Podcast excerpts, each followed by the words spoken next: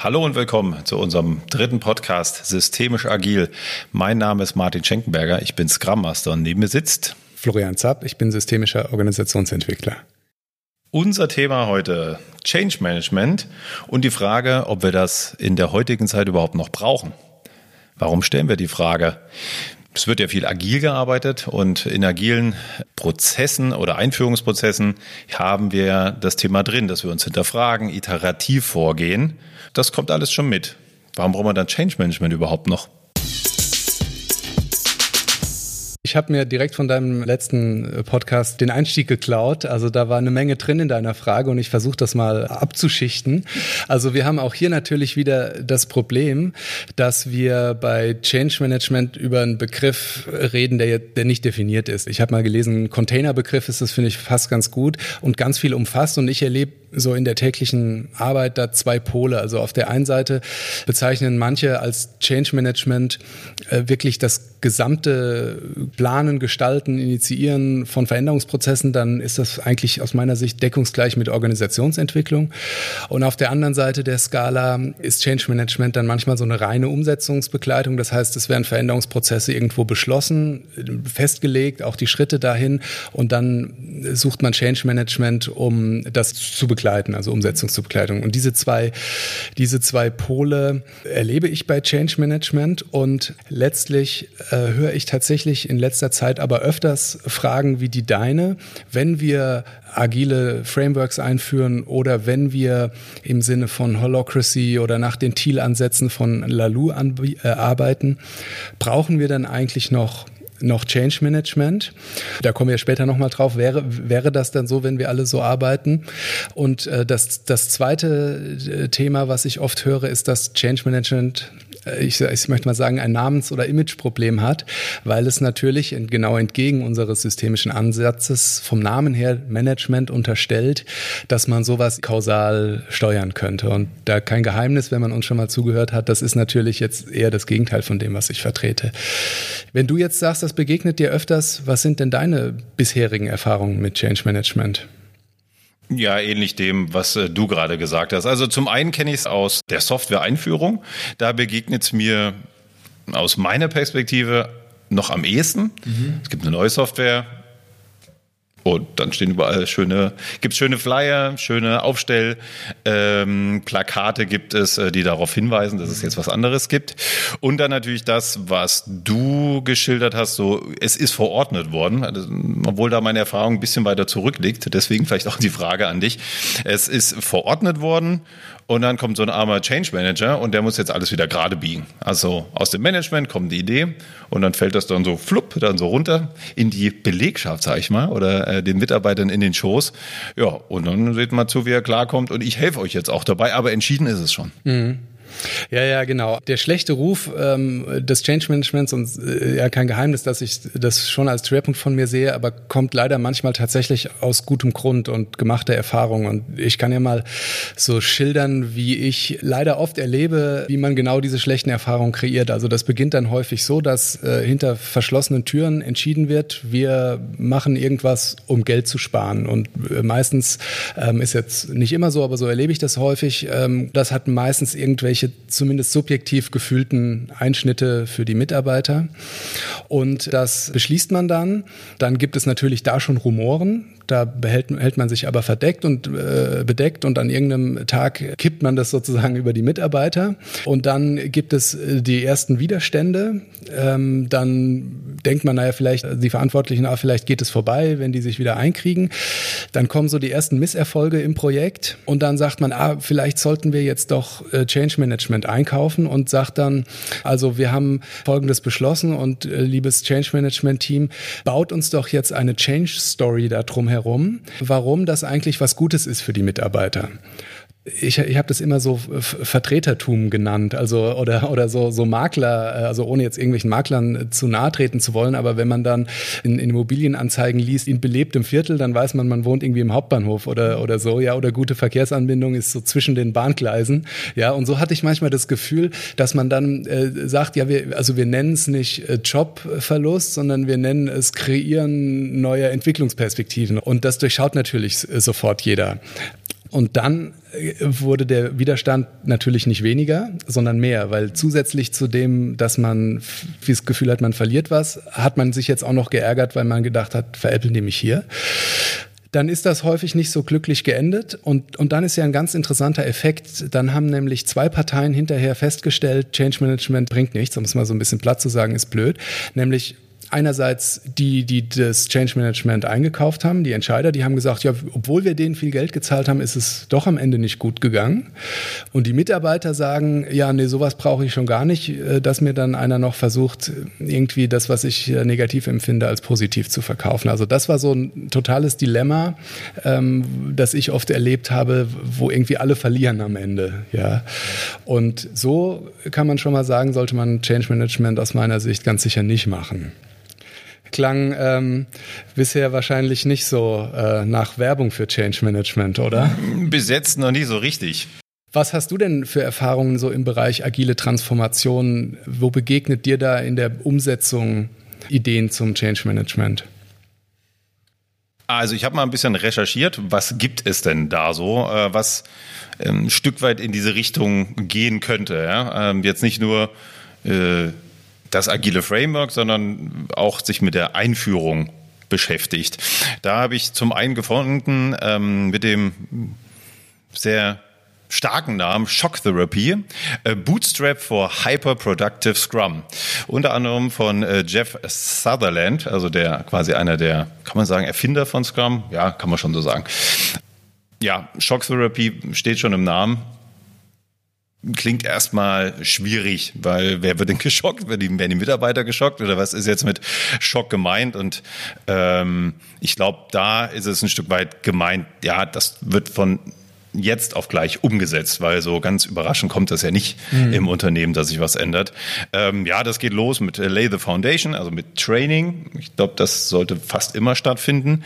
Äh, und dann über eine Begleitung, eine Stabilisierung des ganzen Systems äh, durch Coaching, durch externes Coaching hauptsächlich, so laut Konzept. Ähm, und ähm, dann geht's weiter über eine Festigung, also stabilisieren, und richtig festigen, indem man sagt, naja, das Team wird permanent trainiert und äh, irgendwann brauchen sie diesen externen Coach vielleicht nicht mehr, weil sie wissen dann selber genug. Trotzdem Schocktherapie. Also ein Stück weit prozessual auch. Ja? Geh von A nach B, mach eins, mach zwei, mach drei.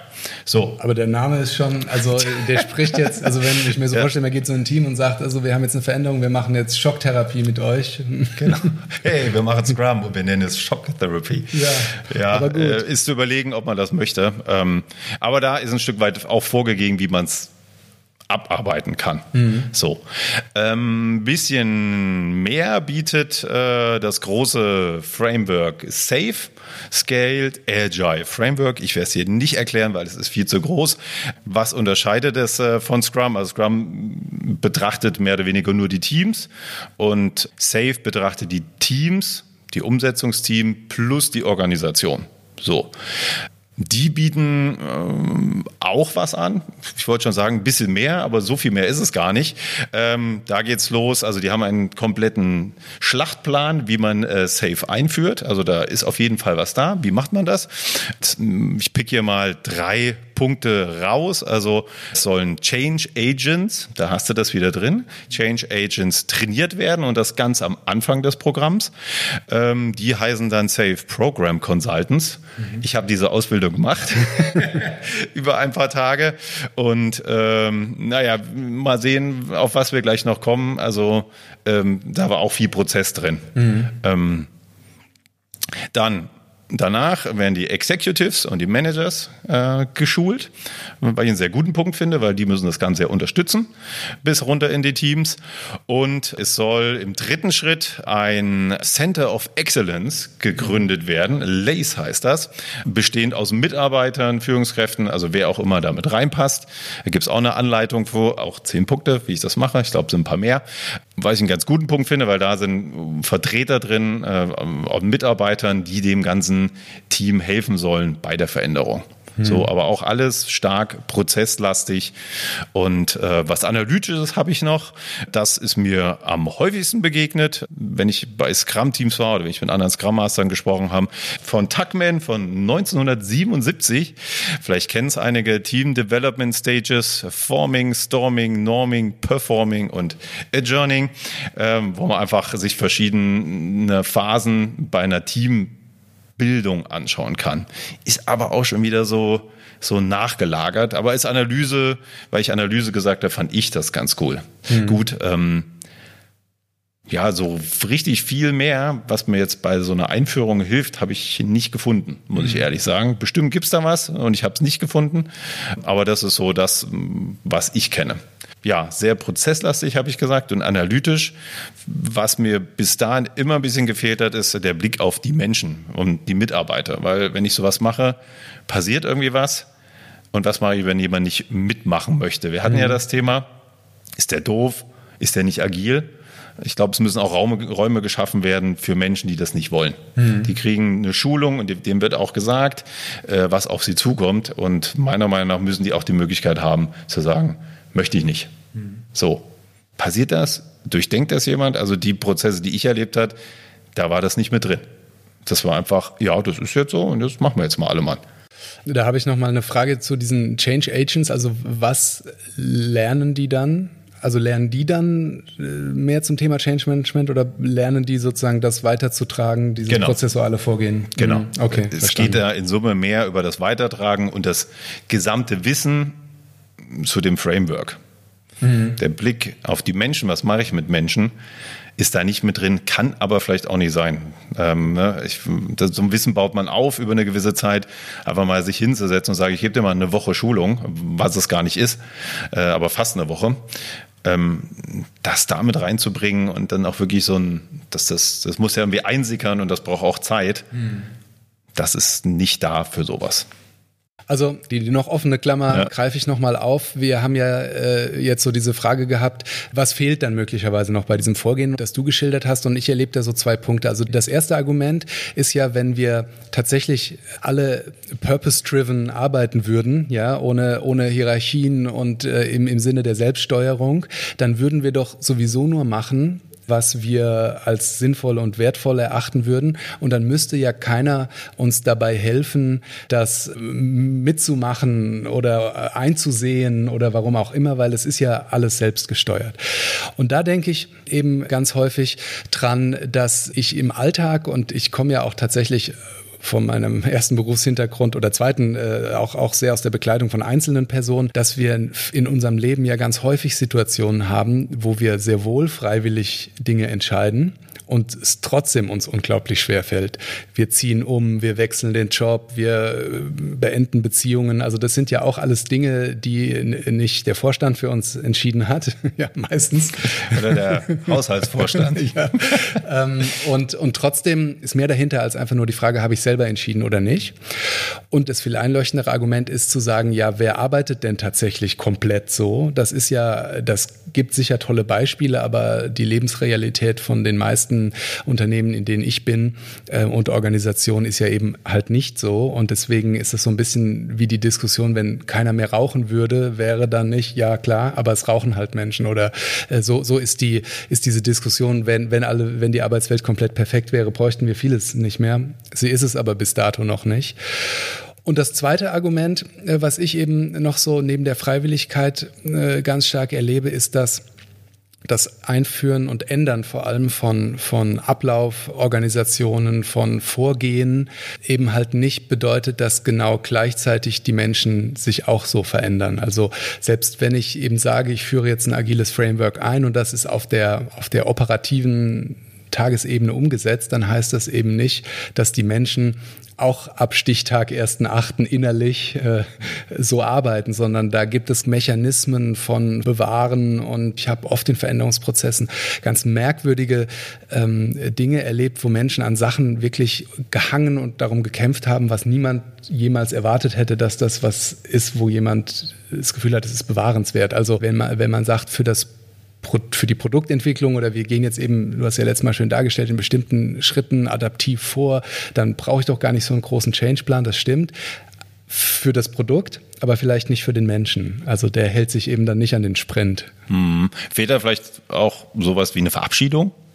Dass man einfach sagt, wir machen ein Meeting, irgendwas, fast rituelles. Also nicht rituell wäre wiederkehren, ja. sondern, weißt du, was ich meine? Aber ja, ja. Äh, ein Meeting, eine Veranstaltung, wo wir sagen, okay, wir verabschieden uns jetzt davon, um dann eine Möglichkeit zu haben, das Neue anzunehmen. Da, also das könnte zum Beispiel so sein, aber was auch immer, ich glaube, es braucht eben manchmal einfach den Raum dafür, was es jetzt auch immer ist, zu bearbeiten. Und das war ja nur der Punkt, den ich machen wollte, weil du ja auch gesagt hast, die lernen dann eben sehr stark dieses System einzuführen. Und das ist ja auch total wichtig, nur möglicherweise gibt es eben noch eine Ebene, die sich, ähm, also die davon losgelöst ist. Also ich kann ja perfekt die Regeln verstehen und einsehen, die mir ein Framework bietet und trotzdem gleichzeitig einfach noch an Dingen hängen und die bearbeiten wollen und die muss ich gar nicht mit dir, also vielleicht, wenn du auch der richtige Ansprechpartner bist, aber wenn du jetzt der Experte für Scrum bist, dann muss ich die gar nicht mit dir bearbeiten, weil du, du, du bist nicht das Problem oder Scrum oder die das Regelverständnis, sondern eben noch andere Dynamiken äh, dahinter.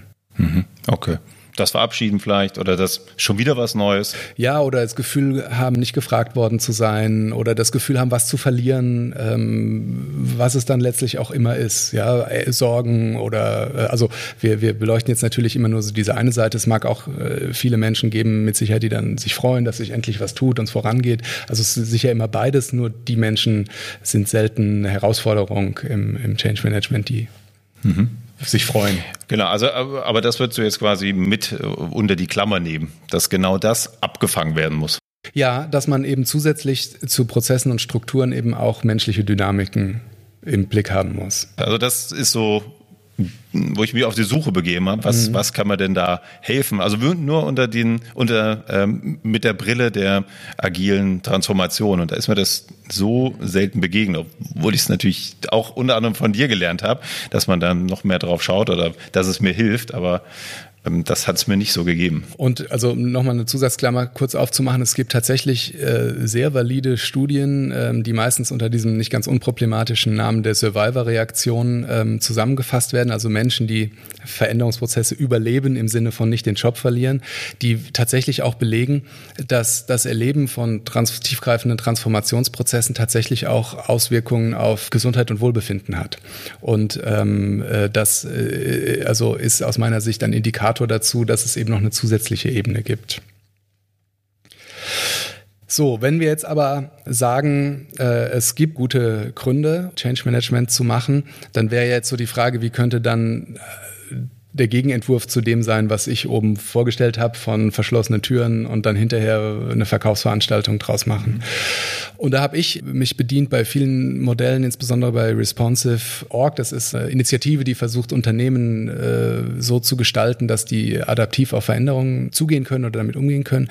Und habe für mich so rausgearbeitet, für mich sind es letztlich fünf Punkte, die sehr wichtig sind. Also, dass wir statt in der Hierarchie im Netzwerk vorgehen in Veränderungsprozessen, dass wir statt Kontrolle und Bestrafung über Empowerment arbeiten, also die Menschen mit einbeziehen, dass wir und befähigen. Genau, befähigen und, und aber auch stärken, selbst äh, wirksam in den Veränderungen mitzumachen. Dass wir statt einer starren Planung im Vorfeld äh, mit Experimenten arbeiten. Ähm, ich habe es leider allzu oft erlebt, dass in Veränderungsprozessen irgendwann selbst die Menschen, die es entschieden haben, gesagt haben, ja, mittlerweile sind wir auch nicht mehr so überzeugt davon, dass das so eine gute Idee war. Aber jetzt haben wir es halt mal entschieden, jetzt, jetzt müssen wir es durchziehen. Jetzt wird es durchgezogen.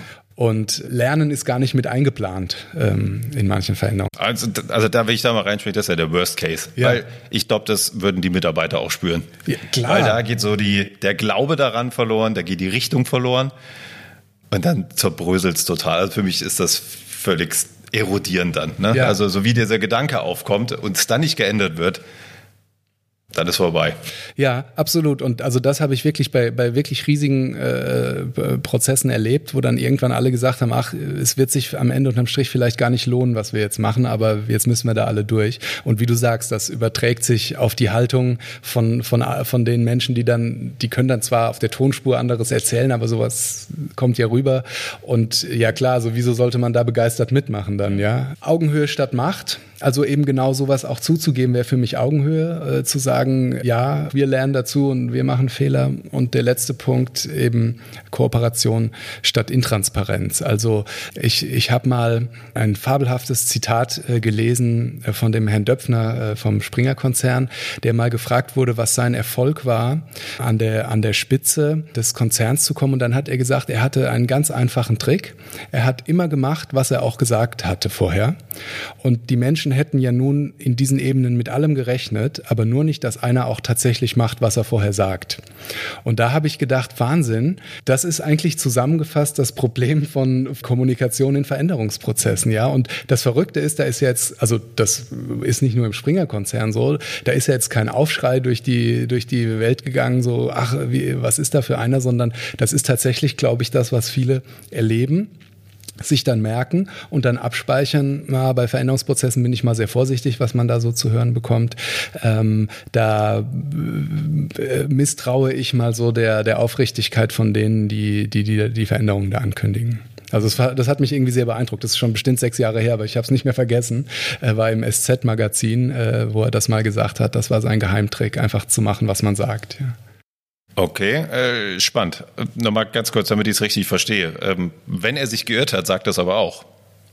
Oder wie war das? weiß ich nicht. das das da kann ja auch nicht, genau danach klingen, dass du einfach sagst, ich zieh's durch. Ach so, nein, nein, nee, nee, nee, gar nicht, sondern er meinte, er hat einfach gesagt, ich äh, plane das und das. Und dann haben alle drumherum sich vorgestellt, das, was er jetzt wohl wirklich machen könnte, aber haben nicht damit gerechnet, dass er echt einfach macht, was er gesagt hat.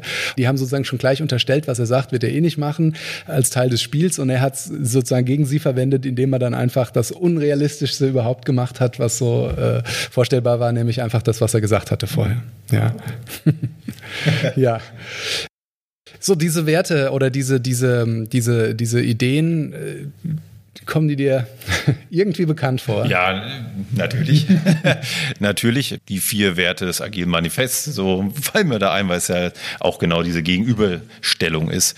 Individuen und Interaktionen sind wichtiger als Prozesse und Werkzeuge, wäre da mhm. mal so stellvertretend genannt. Aber auch da diese anderen einfach wertebasiert.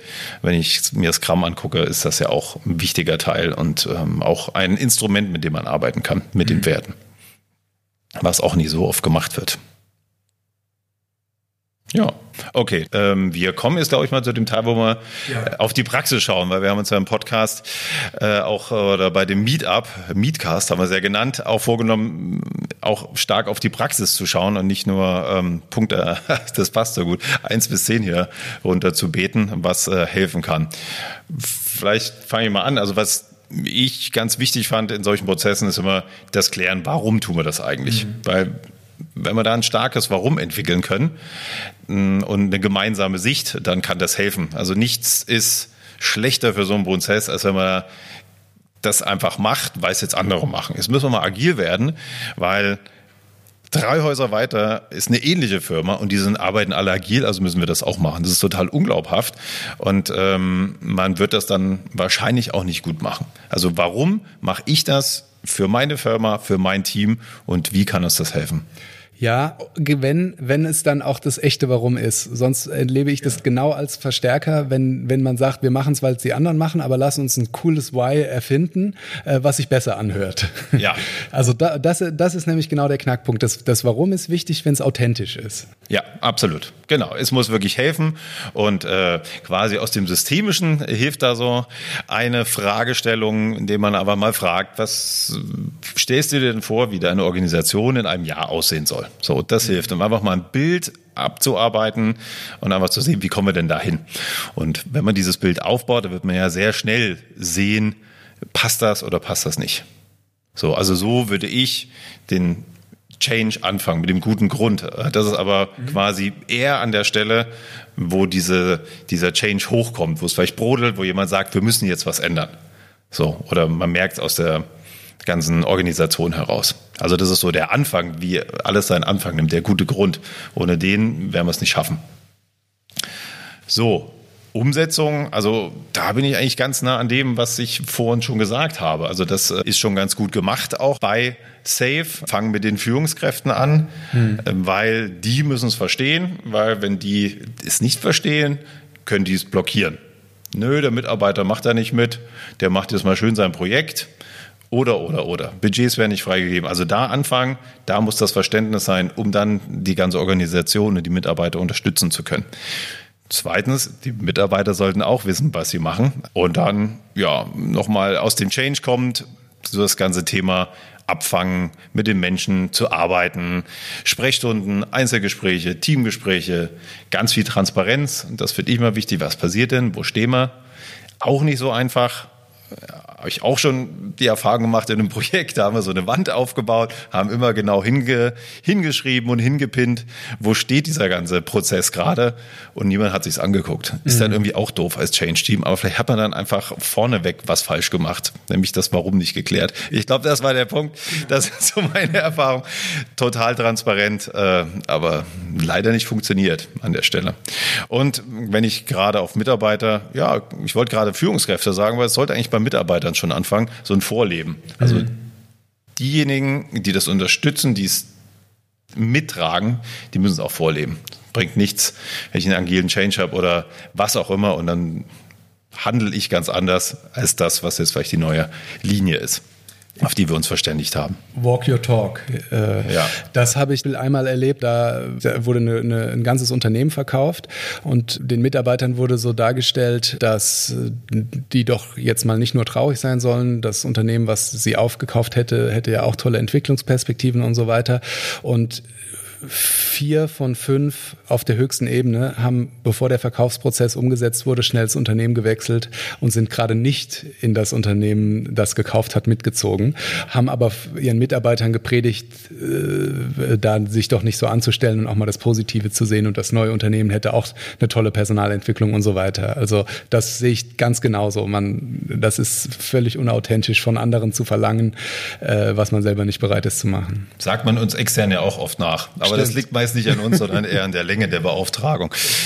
Okay, aber was kannst du denn aus deiner Erfahrung mitgeben in die Praxis? Wie machen wir es? Also ich erlebe am ersten Punkt so eine ganz banale, aber große Herausforderung zu sagen, wer ist denn jetzt verantwortlich äh, für die, dieses Veränderungsprojekt? Weil es nicht selten passiert, dass das so an, an, dem, an der Motivation von Einzelnen hängt, die dann was dazu, äh, ein Fable dafür haben und die Nachbarabteilung sagt, aber ich finde dieses ganze äh, softe Zeug da Unsinn, ähm, da müssen die halt einfach durch. Und dann gibt es zum einen einen Flickenteppich und zum anderen ist dann plötzlich einer raus äh, äh aus, aus dem Thema und dann hängt das irgendwie im Nichts. Also zu, am Anfang zu fragen, wer ist verantwortlich?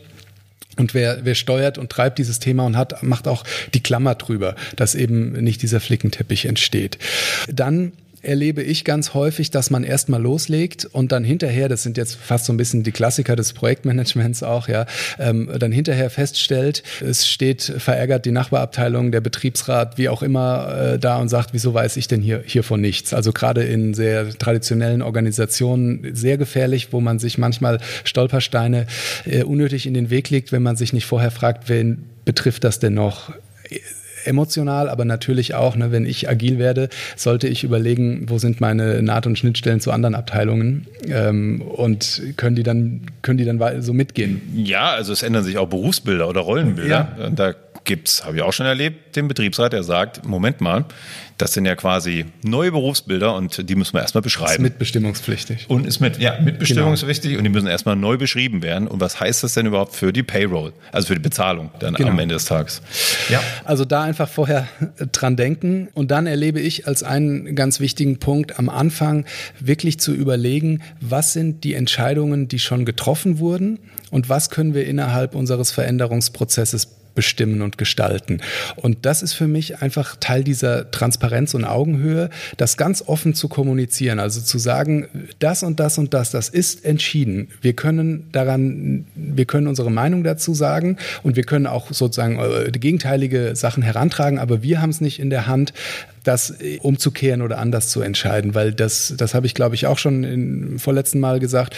Nichts ist ja sch schlimmer, als äh, viel Energie in was reinzustecken und hinterher zu erfahren, es war sowieso vorher schon entschieden. Also das ist aber auch oft den, den, den Gestaltern selber nicht klar. Was ist eigentlich entschieden und was ist gestaltbar? Da würde ich gerne ein Beispiel erzählen. Ich war mal bei einem Unternehmen, da ähm, hatte die Führungskraft wurde eingestellt als Abteilungsleiter mit einem klaren Auftrag der Geschäftsleitung zu sagen, die Abteilung, die, über, die du übernimmst, die sollst du neu gestalten. Und er hat sozusagen als Bewerbungsgespräch sich sein Bild äh, vorgestellt und auch genehmigt bekommen und kam dann in seine Abteilung und dachte, es ist doch ein schöner Einstieg, wenn ich mit denen zusammen das Zukunftsbild erarbeite.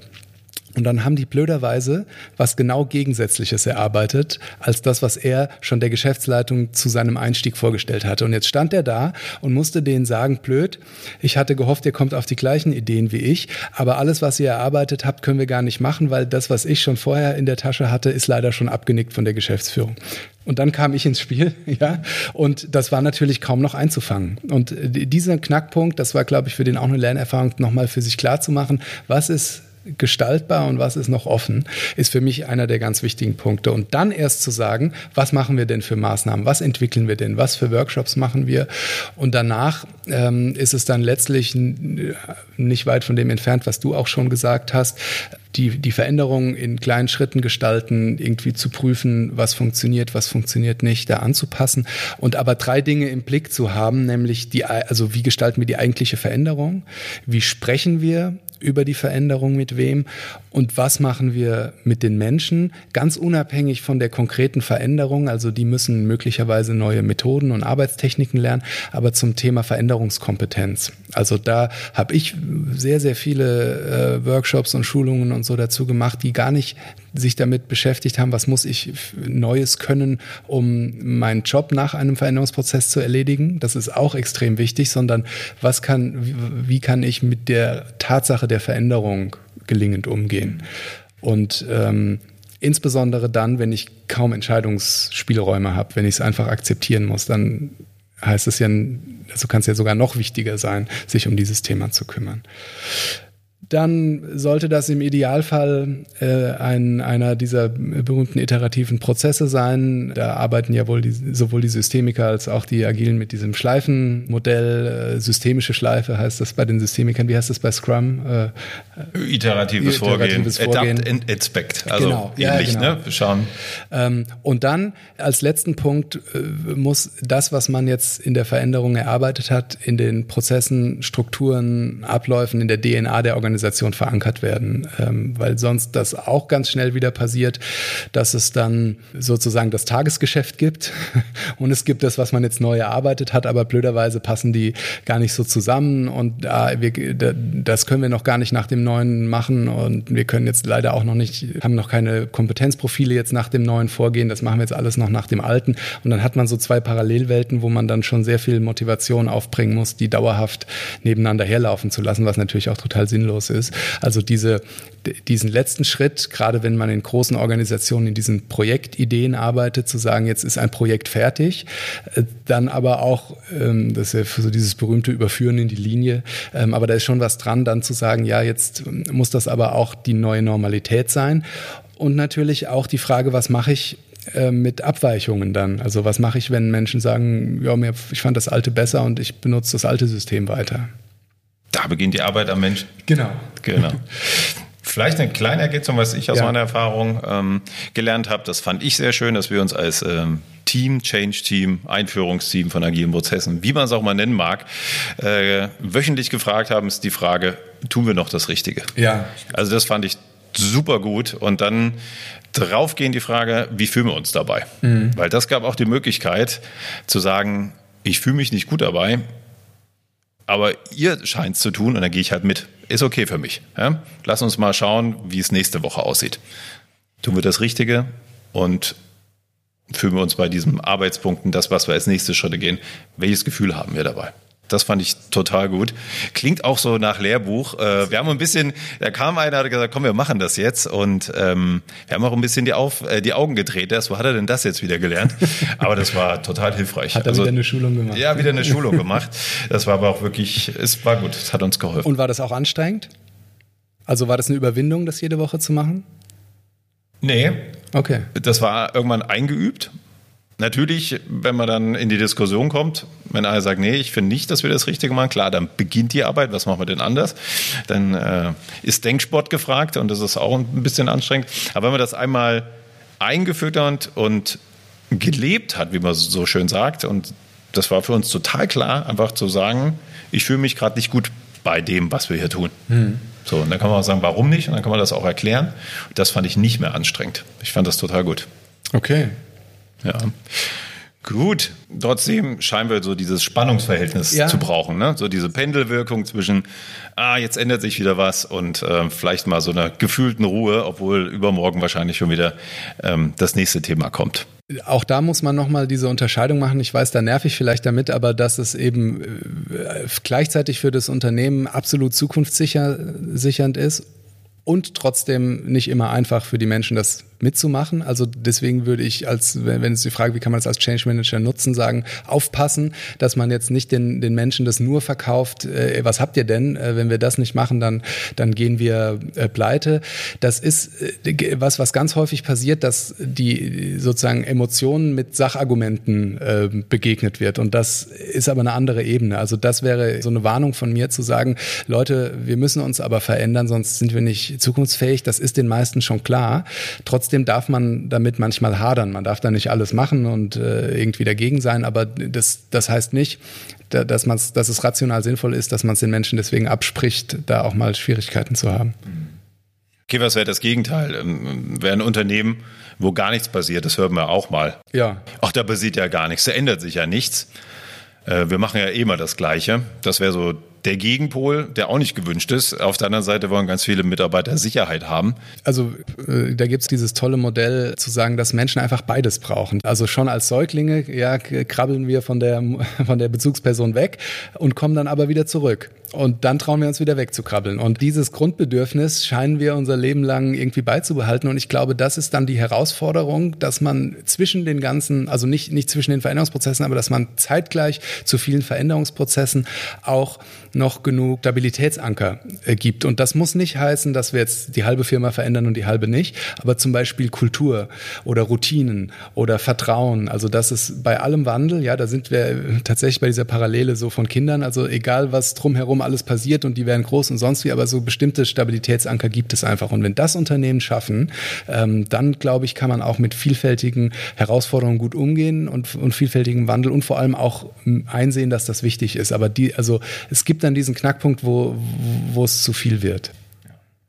Gut, ich wollte eigentlich jetzt noch die Frage machen, so, es gibt ja ganz viel Literatur auf dem Markt. Also ich glaube, wir könnten den ganzen Raum hier dicht füllen mit Change Management Büchern, die da draußen ähm, so rumschwirren. Äh, Kotter ist immer so, wird immer so ganz äh, weit vorne genannt.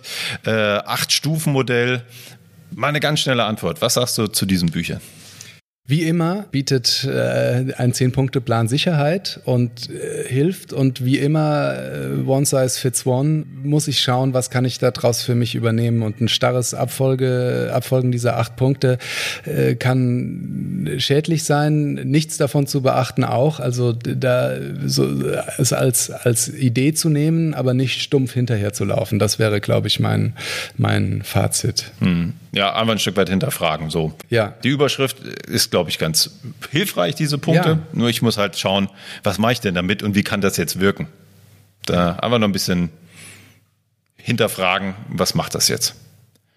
Prima. So, zu welchem Schluss kommen wir denn für heute, Florian? Ich habe so das Gefühl, wir sind nicht so richtig schwarz-weiß, aber vielleicht ist das ja auch nicht schlimm. Was, was machen wir jetzt? Brauchen wir noch Change Management in agilen Einführungsprozessen?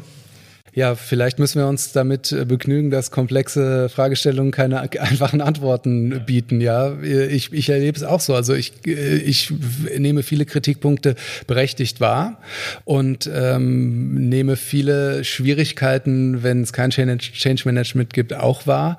Vielleicht ist das unser Fazit heute, ja. Ja, vielleicht können wir uns aber doch noch darauf einigen, dass wir sagen, wir schauen auf die Menschen. Ja. ja also wir arbeiten Punkt nicht nach Prozess, wir schauen einfach, was ist dahinter. Und wir machen einfach Räume auf, wo Menschen sich beteiligen können ja. und ähm, wo Menschen sich vielleicht auch nicht mehr beteiligen müssen. Genau. Ne? Da, da auch was zu bieten. Ja, das agiles stimmt. Arbeiten ist neu, es ist anstrengend für viele. Die wollen wir ja auch mitnehmen und mit, die wollen wir auch nicht einfach nur vor die Tür setzen und sagen, schade, agil, Du leider nicht. Genau so. Ja, genau so. Das nehmen wir jetzt mal als Schlusswort für heute. Das war's mit unserem Podcast.